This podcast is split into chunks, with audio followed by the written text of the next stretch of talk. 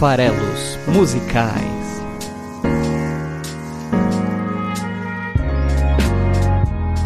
Fala aí você que gosta de música! Meu nome é Paulo Farelos, esse aqui é o podcast Farelos Musicais, o podcast que interpreta, analisa, avalia, dá opinião, como você preferir, sobre a letra de uma canção toda semana, toda quinta-feira, aqui no site esfarelado.com.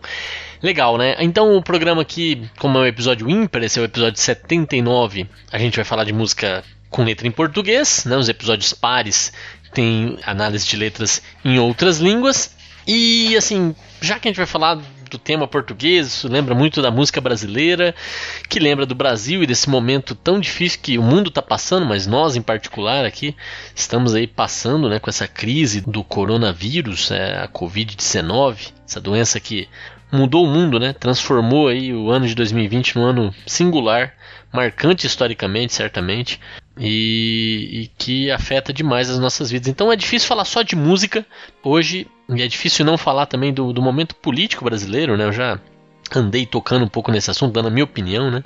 Mas a minha opinião ela serve de quase nada. Já não serve de quase nada com relação às letras de música que eu analiso aqui, e vale menos ainda se for falar de, de política ou de assuntos mais complexos como impactos econômicos e coisas desse tipo. Não sou nenhum especialista. E para você, raríssimo ouvinte, o recado que eu queria deixar aqui era justamente esse. Confiem em especialistas. E, e, como é difícil às vezes confiar em um único especialista, porque ele pode ser enviesado, ouça vários especialistas para formar sua opinião sobre qualquer assunto. Esse é um bom conselho que eu queria dar aqui para todo mundo. E é uma coisa que, por mais que seja meio óbvia, que a gente é, faz muito pouco e faz muito mal. E, e para tentar caracterizar um pouco esse pensamento sobre o brasileiro, né, e a forma como a gente às vezes age da maneira mais inapropriada possível para se informar e para se embasar, muito por conta da nossa carência educacional, eu trago aqui um, uma música chamada Inútil, composta no começo dos anos 80, mas absolutamente atual e que se mantém atual desde que desde que foi composta né?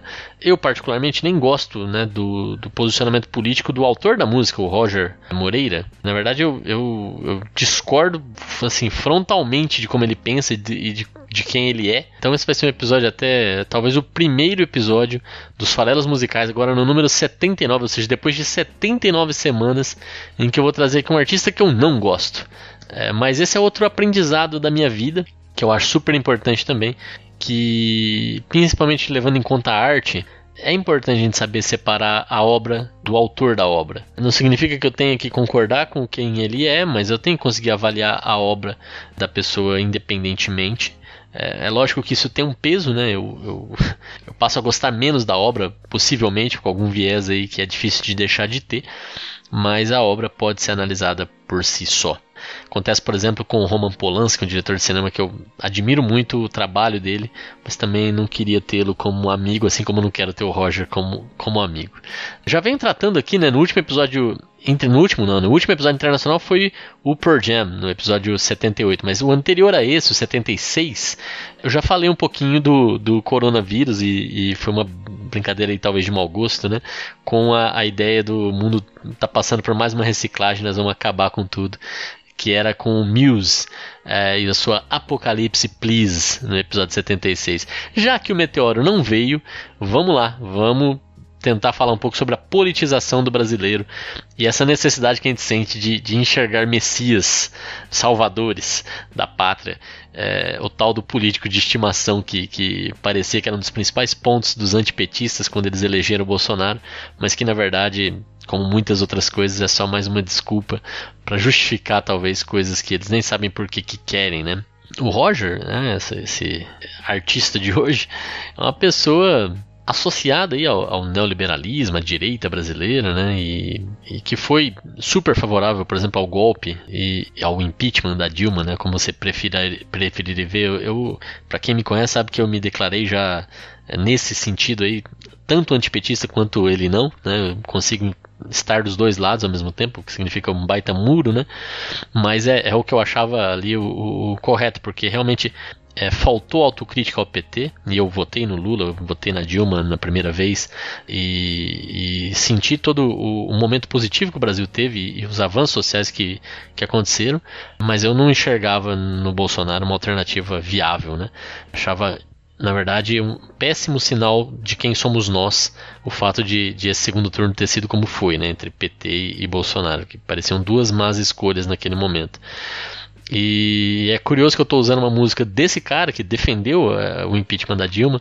Eu chamei de golpe aqui justamente porque, obviamente, ali a justificativa que deram, né? Talvez a Dilma aí, até pela sua própria incompetência, é uma das poucas que não era corrupta né, naquele meio, né? Até aqui não vi nenhuma evidência de corrupção de parte dela, né? Ela é incompetente, mas isso não, não justifica o impeachment necessariamente, depende das ações, né? Enfim, então claramente a motivação foi totalmente política, como depois ficou bem mais claro ainda. Então é curioso usar uma música desse cara que apoiou isso para falar mal de quem ele gostaria de ver no lugar e de quem ele apoiou aí na, na, na campanha de 2018. Mas não sabemos escolher presidente, tá lá dito pelo próprio Roger Moreno, a gente vai falar da letra daqui a pouquinho. Essa música foi escrita há 37 anos, gente. E, e é engraçado você poder usar a letra dela hoje para falar, né, pelo menos esse trecho, né, a gente não sabemos escolher presidente, que é um, dos primeiros versos aí da canção, para falar do momento atual. E dá para falar logo, né, né, ele escreveu ela ainda no, no, no movimento Diretas Já, na redemocratização do Brasil, mas ali na primeira eleição, realmente em 90, a gente elegeu o Collor. Então a música ali sete anos depois de ter sido escrita, continuava atualíssima. A segunda eleição da Dilma contra o AS, para mim, já mostra de novo que a gente não sabe votar, né? De novo, um segundo turno de arrepiar é, entre opções péssimas naquele momento. E, e 2018 novamente, né? Então a gente realmente vive essa canção com muita intensidade. Então ela, é eu acho que é um bom símbolo do que somos nós em termos de politização. É, como eu disse, tentando separar um pouco a obra do, do, do, do artista em si, Vou citar aqui o Voltaire. Eu não concordo com nada do que você diz, mas eu daria a vida pelo seu direito de dizê-lo. Que diz inclusive que não é não foi escrita pelo Voltaire, né? foi escrita pela biógrafa do Voltaire, tentando sintetizar a, o modo de pensar dele. Então a frase ficou super famosa, mas aparentemente ela foi escrita na verdade pela Evelyn Beatrice Hall, sob pseudônimo, porque já era um mundo machista naquele tempo, e eu vou falar muito de machismo daqui a pouco. O Roger, curiosamente, eu estou falando aqui dele, que eu não concordo com nada do que ele diz, né? mas ele é, tem uma, um, uma, uma, uma anedota que perdura aí ah, desde essa época, que é muito famosa, que ele tem um QI altíssimo, que ele é parte da Mensa, né, que é aquele, aquele grupo fechado de pessoas com testes de QI superdotados e tal.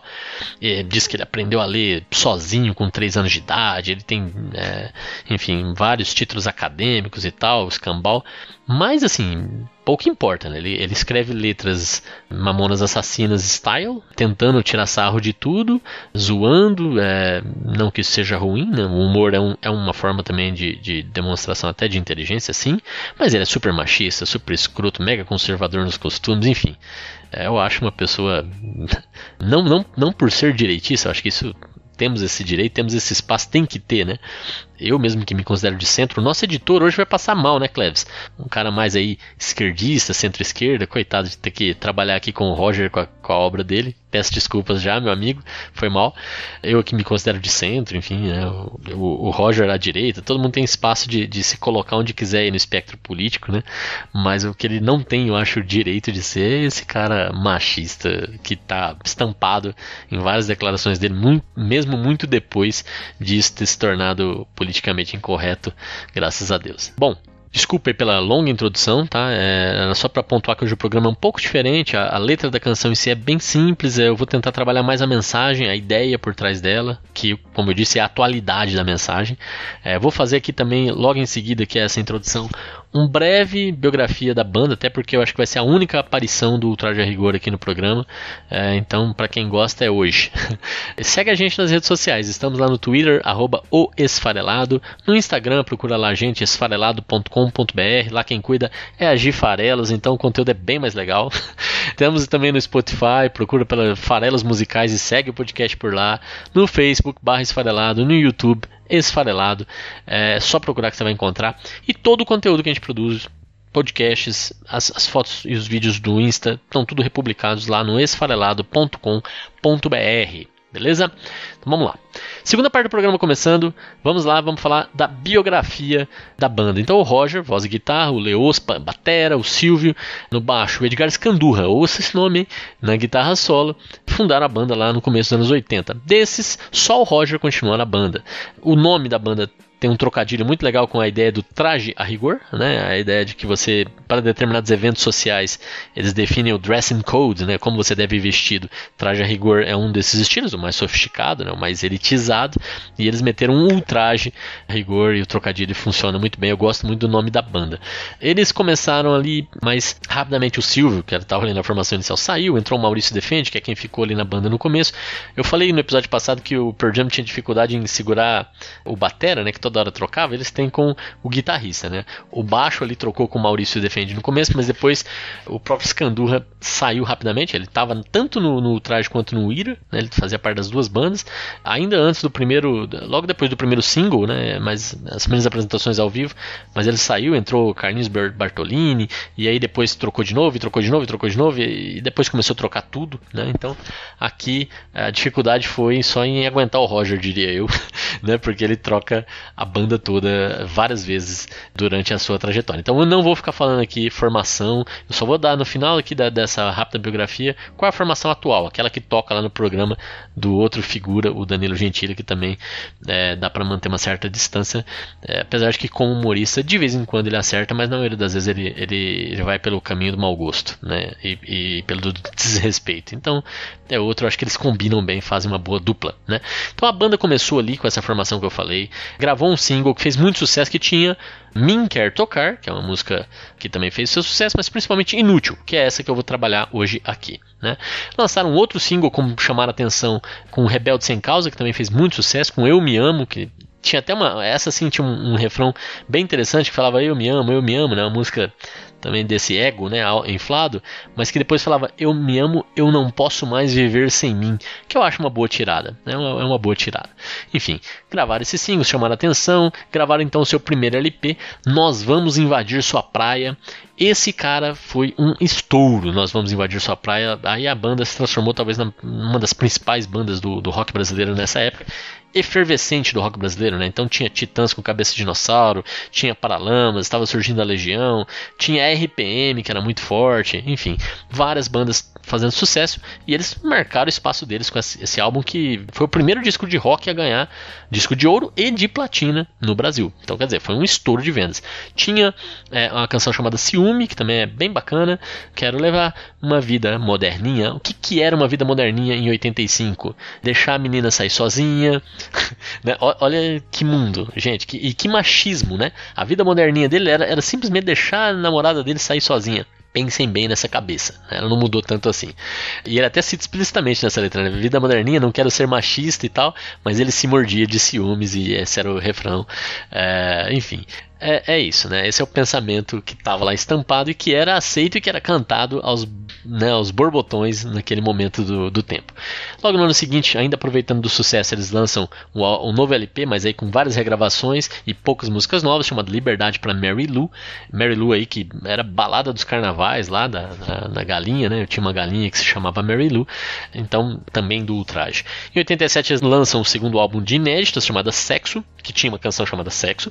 É nesse álbum também que tinha a canção Pelado, que virou tema de novela, Pelado, Pelado, Nu com a mão no bolso. Também, quem é da época deve se lembrar. A própria canção Sexo. Tinha Eu Gosto de Mulher, que é outra música que mostra muito, muito, muito, muito, muito, muito do quanto que era normal você ser extremamente machista nos anos 80. Então, vou só aqui rapidamente, como eu falei, esse é o único episódio do Traje a Rigor é, que vai passar aqui pelo Farelas Musicais, então vou ler aqui o começo da letra só para vocês terem uma ideia para quem não conhece a canção. Vou te contar o que me faz andar. Se não é por mulher, não saio nem do lugar. Eu já não tento nem disfarçar que tudo que eu meto que eu me meto é só para impressionar. Mulher de corpo inteiro, não fosse por mulher, eu nem era roqueiro. Mulher que se atrasa, mulher que vai na frente, mulher dona de casa, mulher para presidente. Olha, ele antecipando aqui já né, o que aconteceria muito tempo depois, que é a eleição da primeira mulher presidente. Coisa que já era realidade, por exemplo, na Islândia. Daqui a pouco eu falo mais disso, na, na, nessa época da música. Aí. Mulher de qualquer jeito, você sabe que eu adoro um peito. Peito para dar de mamar e peito só para enfeitar. Mulher faz bem para a vista, tanto faz se ela é machista ou se é feminista. Você pode achar que é um pouco de exagero, mas eu sei lá, não quero saber, eu gosto é de mulher. É isso, é isso. Então, e, isso fazia sucesso, tá, gente? Essa música é, estourou aí nas rádios, tocava, era cantada por todo mundo. É outra época de troca de guitarristas, né, e tal. Em 89 lançam o terceiro CD chamado Crescendo, e aí aproveitou a redemocratização que já tinha acontecido, o fim da censura, lançaram uma canção chamada Filho da Puta, que era justamente para aproveitar o fim da censura. Então era um bando de oportunistas, né? Em 90 é, lançaram um Porquê o Traje a Rigor, um, um, volume 1, né, que depois, eh, mais recentemente, lançaram o volume 2, na época era só Porquê o Traje a Rigor, que tinha é, uma canção nova e vários covers para mostrar um pouco como eles surgiram. Eles surgiram como uma banda de covers, e nessa época houve momentos diferentes na vida de todo mundo ali. Foi uma época em que ele já trocou, ó, terceiro álbum, né? Trocou todo mundo, só ficou o Roger a partir já desse momento. Em 92, ainda um álbum de coletâneas também, O Mundo Encantado do Traje a Rigor, em que eles regravaram até Raul Seixas, o Rock das Aranhas. Falando isso, tô devendo um episódio novo do Raul, hein? Toca Raul. Lá para quem gosta, lá no episódio sei lá, 9, se eu não me engano, 70 episódios para trás, tem Raul Seixas, dá uma olhada lá. Em 92, eles lançam um novo single, Se Eu Fosse Homem, é, que também, né, um lançamento independente e tal, que também, é, olhem depois a letra, mas é, é, as músicas são divertidas, elas são pegajosas, mas o conteúdo é, é questionável. Né? Em 93, o quarto álbum de inéditas, chamado O, que o hit da época era Acontece Toda Vez Que Eu Fico Apaixonado. Depois, em 99, eles lançaram 18 Anos Sem Tirar, Olha que belo nome de álbum, né? Que era um álbum ao vivo, tinham canções novas. É, uma delas, inclusive, é, é, bem divertida também, chama Nada a Declarar. É aquela que o refrão fala assim: só para garantir esse refrão, eu vou enfiar um palavrão. E aí ele fala, né? É, é, isso, gente. Esse é o cara que está no Mesa. Esse é o cara que é, tem um dos QIs mais elevados aí do Brasil. Né? Ele aproveita, parece um pouco mal aí, pelo menos na hora de se expressar artisticamente. É uma coisa meio rasa, né? Meio simplória demais, até idiota, né? Em alguns momentos aí. Mas enfim, a busca que ele está fazendo aqui, obviamente, é pela transgressão, até para brincar com o nome do traje a rigor, né? Pela transgressão, pela, pelo confrontamento do, do politicamente correto. Enfim, é, acho que é essa a pegada deles. Em 2002 eles lançam o quinto álbum de inéditas chamado Os Invisíveis, que realmente acho que funcionou porque ninguém viu. Em 2005, já na época que a MTV e os seus acústicos estavam na descendente, aí eles lançam o seu acústico MTV em 2005. Em 2009, Música Esquisita a Troco de Nada, um outro álbum de inéditas deles que foi lançado sem gravadora, foi lançado só pela internet para download na época no MySpace. Lembram do MySpace? Uma atitude legal, né? Então lançaram aí, teve até a volta do Scandurra nesse álbum, né? Então nem sei se é possível ainda encontrar esse álbum hoje em dia. Eu não encontrei ele no, nas plataformas de streaming que eu uso, pelo menos eu não encontrei. Em 2011 foi, foi lançada a biografia dele. Nós vamos invadir sua praia pela Andrea Ascensão. No mesmo ano em que eles começaram a participar do talk show Agora é Tarde, é, iniciando ali a parceria então com o humorista Danilo Gentili, na época ainda na Bandeirantes, né? É, depois o Danilo foi para o SBT, junto com a banda, né? Todo mundo para montar o talk show de noite, que também é um trocadilho é, super inteligente, né? Com, entenderam, né? Por falar nisso, em 2011 também eles estavam tocando nesse. Inclusive o Danilo ajudou bastante, porque daí eles voltaram um pouco a aparecer na, na, no showbiz, né? Com essa participação na TV e tá mais em evidência. A banda toda lá, né? Fazendo essa participação. E eles participaram desse festival SW. E nesse festival eles confundiram o Chris Cornell do Audio Slave e do Soundgarden com um road deles e brigaram com o cara, né? Saíram no tapa com o cara pra você ver também como é que eles tratam os roads. E, enfim, né? Depois pediram desculpa por Cornell e tal. Foi, também tiveram entrevista com o Peter Graber nesse mesmo festival, enfim. É, mas para quem gosta de Chris Cornell, aproveitando episódio 28 do Farelos Musicais, você volta lá e ouve se você gosta de Chris Cornell. E você vai ouvir a minha interpretação de Wide Awake do Audio Slave. Em 2012, aí sim um projeto super interessante em termos de conceito, que é o embate do século. Ultraje a Rigor versus Raimundos. E a ideia era você ter uma banda regravando, né, gravando cover das, dos principais sucessos da outra banda. Então Raimundos gravou Ultraje, Ultraje gravou Raimundos. Isso acho que é um, é um conceito bem legal. Eles lançaram, tem no, no, no, Spotify, por exemplo, você consegue ouvir. É bem legal. Em 2015 eles lançaram esse Porquê Ultraje Volume 2, que também é um álbum de regravações. Em 2019 eles começaram, comemoraram 35 anos da banda. E aí foi lançado nos cinemas um documentário chamado Ultraje foi dirigido pelo diretor Mark Dordan. É, e foi um dos maiores fracassos cinematográficos já lançados. É, ele estreou em apenas 20 salas de cinema no Brasil e ele vendeu, até onde se sabe, apenas 101 ingressos para o filme. É incrível, né? A atenção que despertou esse filme. É, enfim, 35 é anos de carreira, 35 anos de banda. A formação atual, essa que está no programa do Gentili, é o próprio Roger, evidentemente. E a banda aí foi para um lado mais gastronômico. Hoje o baixista chama Mingau, o baterista chama Bacalhau e o guitarrista, esse não tem nada a ver com comida, chama Marcos Klein.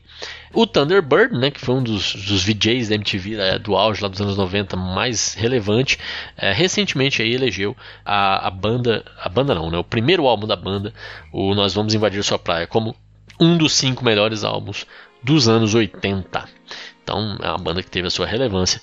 Esse aí é o apanhado geral para quem curte o Traje Rigor saber um pouco mais da banda. A banda evidentemente teve seu auge nos anos 80 e depois nunca teve mais um grande sucesso. Ela só foi ganhar de novo um outro disco de ouro né, nesse, nessa trajetória toda que eu contei aí.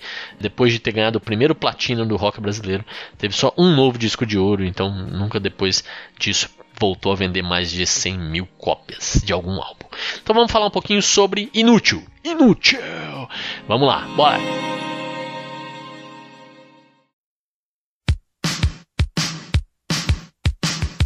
Cantar tudo de novo?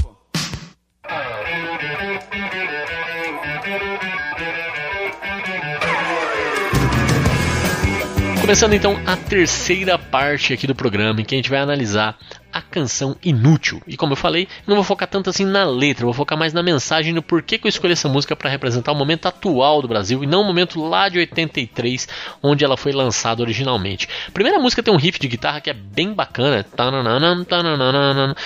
Na versão, inclusive, lançada, antes até dele começar realmente a cantar a letra da música, ele ainda pergunta assim: Eu vou cantar tudo de novo? Parece uma coisa, uma brincadeira que deve ter ficado nessas gravações repetidas que tem em estúdio, né? Ou foi proposital e é só para causar impacto, vai saber, né? Enfim, o riff é legal e a música começa dizendo o seguinte: A gente não sabemos escolher presidente. A gente não sabemos tomar conta da gente. A gente não sabemos nem escovar os dentes. Tem gringo pensando que nós é indigente, inútil. A gente somos inútil. Olha só, gente. Esse é o primeiro trecho, né?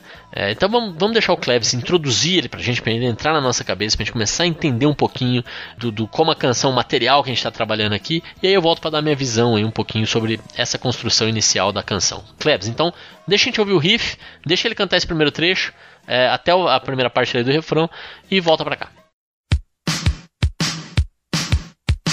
Vou cantar tudo de novo?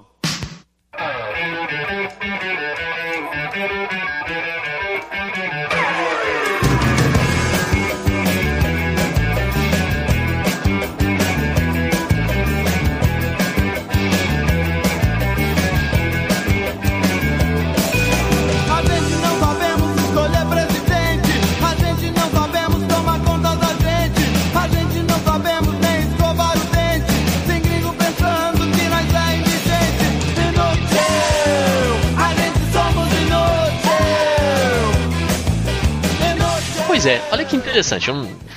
ele, ele, ele, coloca, primeiro verso, a gente não sabemos escolher presente. Primeiro, obviamente, né, ele está usando um português errado de propósito para mostrar, é, sei lá, o baixo nível educacional, que a gente usa mal a nossa própria linguagem, né? A gente não consegue é, se expressar direito, né? A gente não consegue usar o português adequadamente. Então a gente não sabemos, né? Ele podia dizer a gente não sabe ou nós não sabemos, né? Uma das duas coisas. E a gente não sabemos é a conjugação errada e, e ela já dá um tom de humor para a canção, né? Então isso é interessante. A gente não sabemos ao ter esse erro tão gritante que soa tão errado para todo mundo, mostra um pouquinho de humor, né? E as coisas que ele vai contar. O que, que a gente não sabe fazer? A gente não sabe escolher presidente, que é a vida pública, que é a política. Então a gente não entende de política. E a gente não, não é capaz, a gente não é politizado, a gente não tem um bom nível educacional para poder escolher direito, para poder entender o que a gente está fazendo. Né? Então é uma, é uma crítica super correta em 83, super correta em 2020. É, e talvez de lá até aqui. A gente não sabemos tomar conta da gente, ou seja, não só na vida pública, na vida privada a gente também faz mais escolhas, a gente também não sabe conduzir a nossa vida adequadamente. Essa é, essa é a crítica que ele está fazendo. A gente não toma bem conta da gente, né? É, o que, que, exatamente significa isso? Inclusive a escolha do presidente. Isso é tomar conta da gente também, né? Quando você delega para outro fazer uma parte por você, que é eu pago meu imposto, mas me, me, me devolvo em serviços sociais, em gestão pública, é, a gente também está tomando conta da gente de uma forma. Na primeira forma está implicando, mas aqui vai além. Né? Mesmo a minha vida privada, eu também faço umas escolhas. Eu também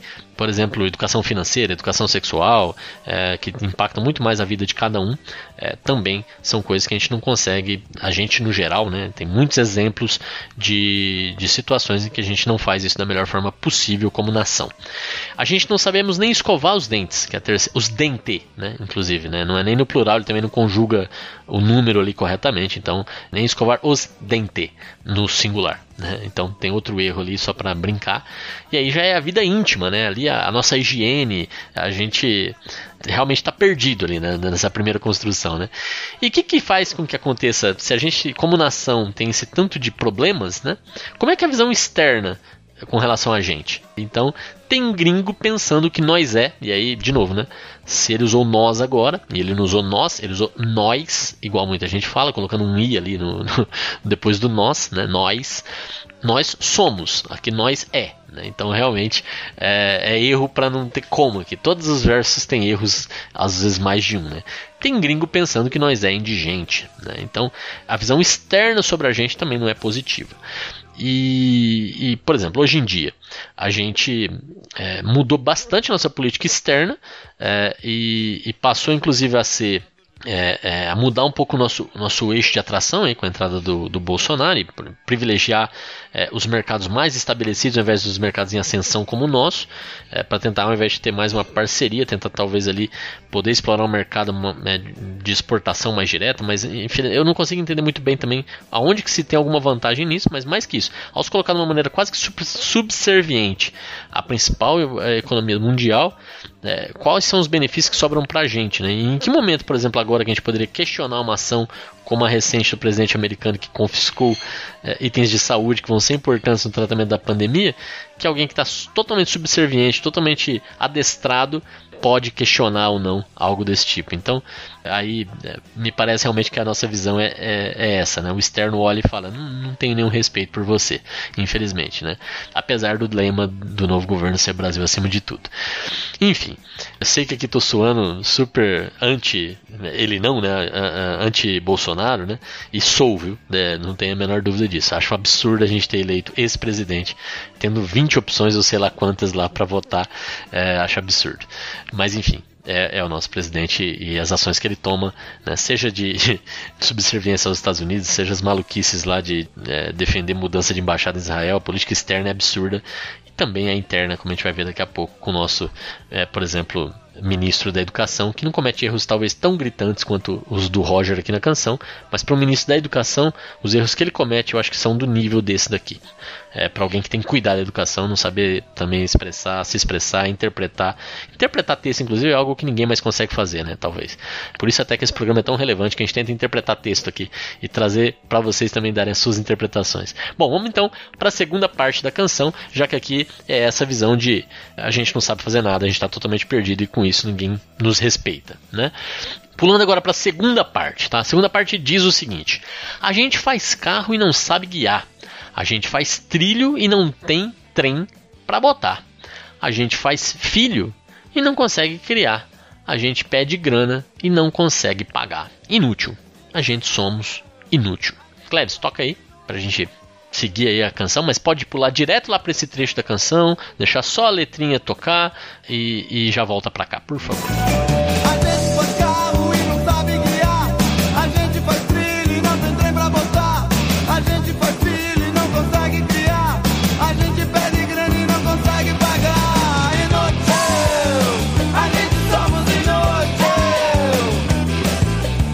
Interessante. Se a gente para para olhar o que ele está falando aqui, ele está falando um pouco sobre os, os, dilemas, talvez ainda mais naquele momento, né? De que a gente faz carro e não sabe guiar.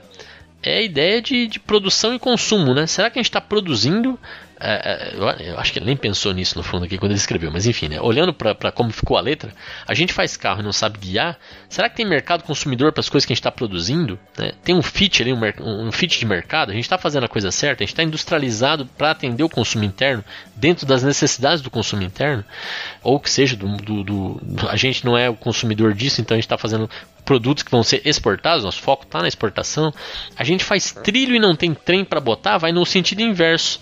A gente faz um, um, uma infraestrutura que depois depende de uma importação, porque a gente não tinha produção de trem, a gente não tinha incentivo a ter trem. Então a gente faz o trilho, mas não tem trem para botar. É essa ideia que estava cada vez mais ali nem tanto, mas aos poucos depois dali a coisa começou a crescer para o rumo da, da, globalização, da abertura dos mercados, é, em que a gente cada vez mais ia sacrificando a indústria, a indústria local em nome de, de uma competitividade, de, de uma abertura que iria fazer com que elas fossem mais competitivas e, e produzissem melhor, algo que não acontece, né? não necessariamente acontece, o que acontece na verdade é um sufocamento e muitas vezes não existe mais certos é, mercados, a gente passa a depender de importações, como é o caso hoje com a China, que abastece o mundo todo para uma série de produtos por conta do trabalho deles que tem incentivos que não são viáveis no mundo democrático é, e da superpopulação que eles têm também. Né? Então, a gente faz trilho e não tem trem para botar, é um pouco nessa linha, né? Será que a, os investimentos que eu faço em infraestrutura vão me e, e, a forma como eu trabalho a minha indústria vão me, me obrigar a ficar refém de, de outros fornecedores, fornecedores globais, fornecedores estrangeiros?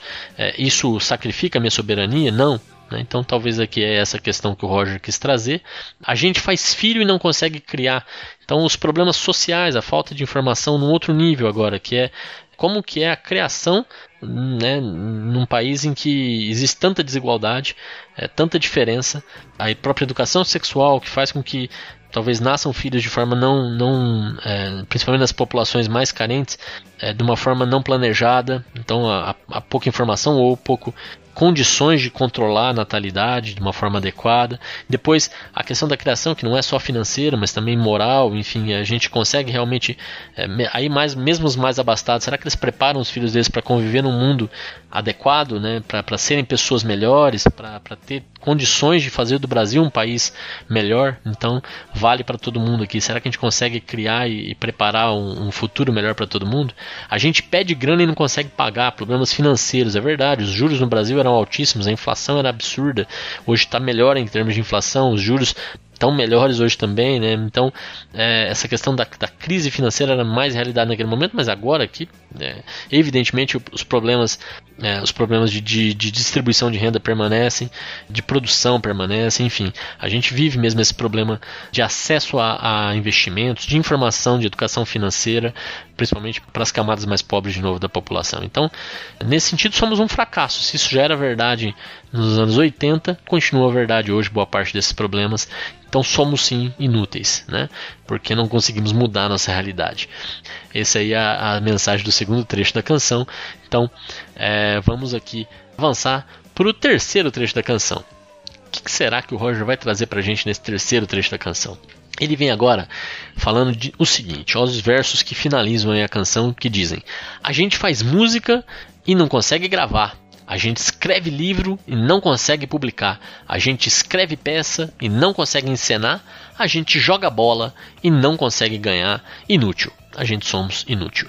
Aqui ele está falando de arte, cultura, é, expressão artística, esportiva, né? a gente joga bola, contra o mercado da arte. E o que, que é mais importante, né? É, então ele está falando um pouco da nossa cultura com relação à própria cultura, né? Então é, é essa ideia de que é, o que, que tem valor para gente, o que, que tem valor para o brasileiro, é, não é você fazer música, né? O que, o que tem valor é você vender música. A gente faz música, mas não é ali uma forma de é, lazer, ou uma forma de, de, expressão musical, expressão cultural, expressão artística, né, de, de, dar voz às pessoas através da arte. A gente escreve livro, mas isso não importa, ele não consegue publicar, e o que importa é vender livro. A gente escreve peça, mas a gente não consegue encenar, então o que importa é você, é, é, nesse caso até faz sentido, né? É, a peça, enfim, é, não, é, não é só o livro que interessa, realmente você deveria conseguir encenar. Mas acho que o que ele está falando aqui é justamente isso, né? Né? Que o mercado da arte tinha mais peso e mais valor e a gente não conseguia alcançar isso da forma adequada, consumia talvez aí obras artísticas estrangeiras. Isso ainda é verdade hoje, né? Somos tão americanizados em termos de cultura e até em termos de aspirações cada vez mais. Eu acho que os Estados Unidos não são modelo para nada, né? Ah, é a maior economia do mundo. Tudo bem, mas também é a cultura mais egocêntrica do mundo. E eu realmente não gostaria de ter é, um vizinho que, que só olha para o próprio umbigo. Se eu tiver num momento de desespero, ele vai virar as costas para mim e falar ainda bem antes você do que eu, né? Então eu acho que esse é um modelo americano que não me encanta muito não. Se a gente tiver algum modelo, eu prefiro muito mais os modelos europeus de, de sociedade.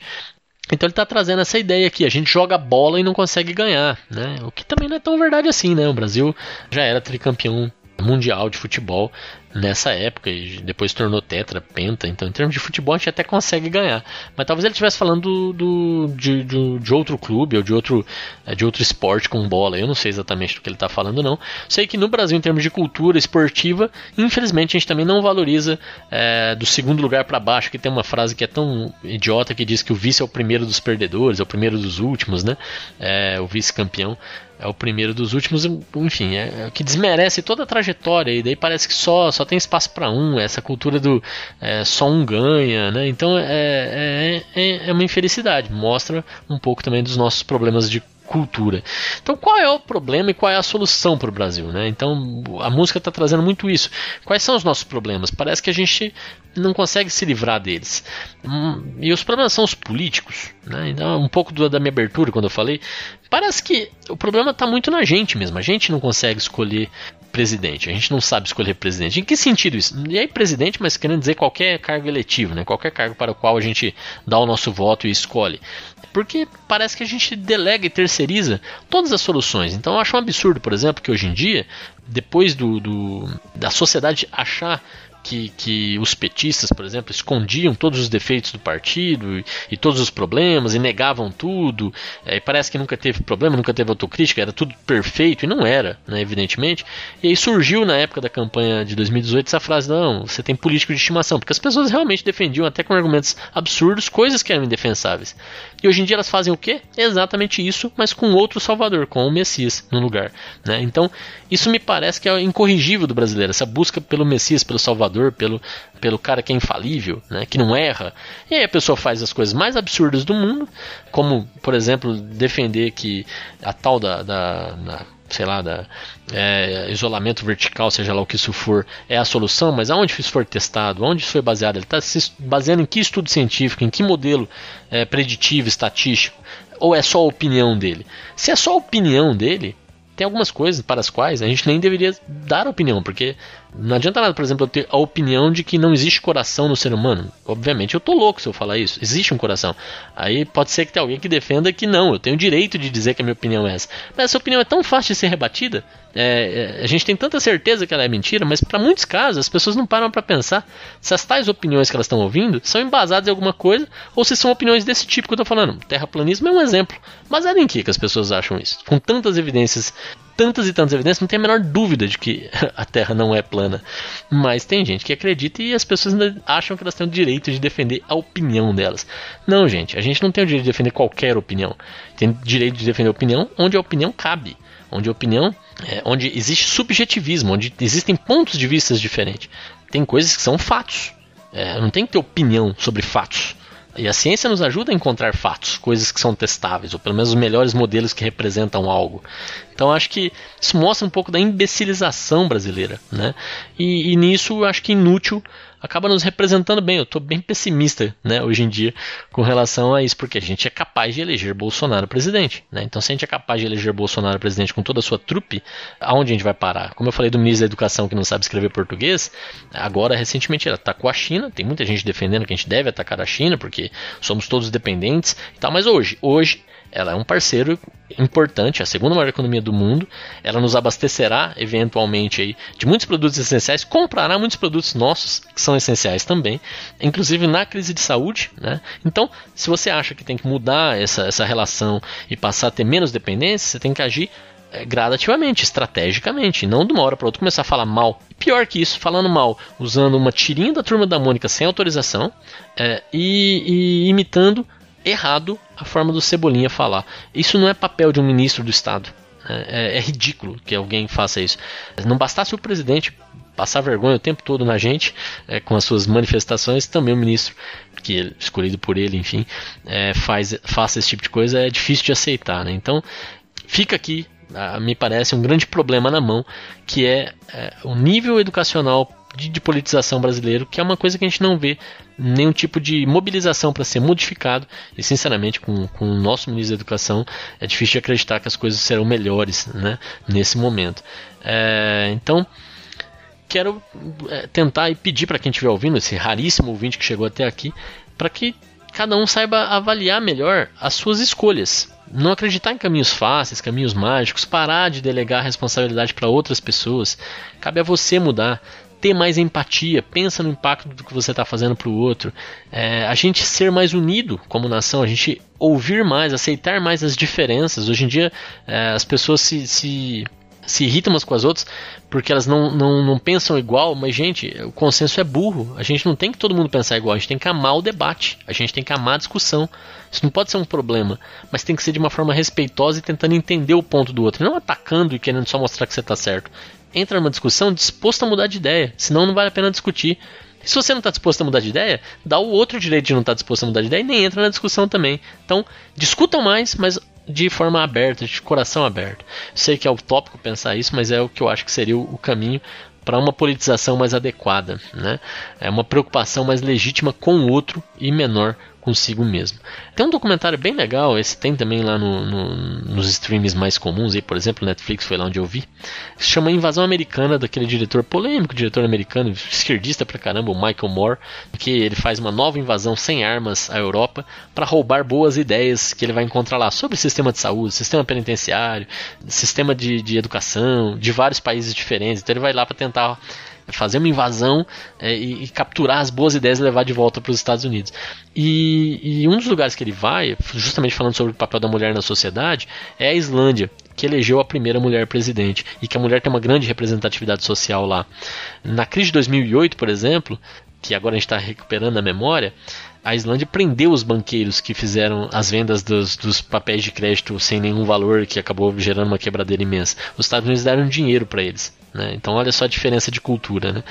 é, para os banqueiros dos Estados Unidos, né? para salvar o sistema econômico e tal. Então, é, é bem interessante o documentário, mas é, eu estou resgatando aqui justamente porque lá tem usado isso para mim como uma, uma coisa muito forte, uma, uma maior pergunta para uma mulher que, que ela diria para o americano? Ela fala assim: eu nunca, eu não gostaria de morar lá, porque lá você se preocupa muito mais com o seu, com você do que com o seu vizinho. E eu não quero ter vizinhos assim. Foi um pouco do que eu falei agora há pouco, me inspirando na, na fala dela, né? Não quero ter vizinhos assim que só olham para si. Aqui a gente se ajuda. Numa crise, a gente se ajuda. A gente preocupa com o coletivo menos, mais, muito mais com o coletivo do que com o individual. E a gente percebe que o Brasil segue muito mais o modelo americano, né? Na crise aqui do corona, é, esgotando tudo que, que, que pode nos mercados, se abastecendo e não, ignorando o próximo. E, e olhando para o modelo americano que também agora está nos deixando na mão. Então, é esse o caminho? É esse o caminho para a gente ser um país melhor? Ou somos todos inúteis? Né? Então, é isso. Até a semana que vem. Forte abraço. Boas músicas, boas escolhas e fique em paz.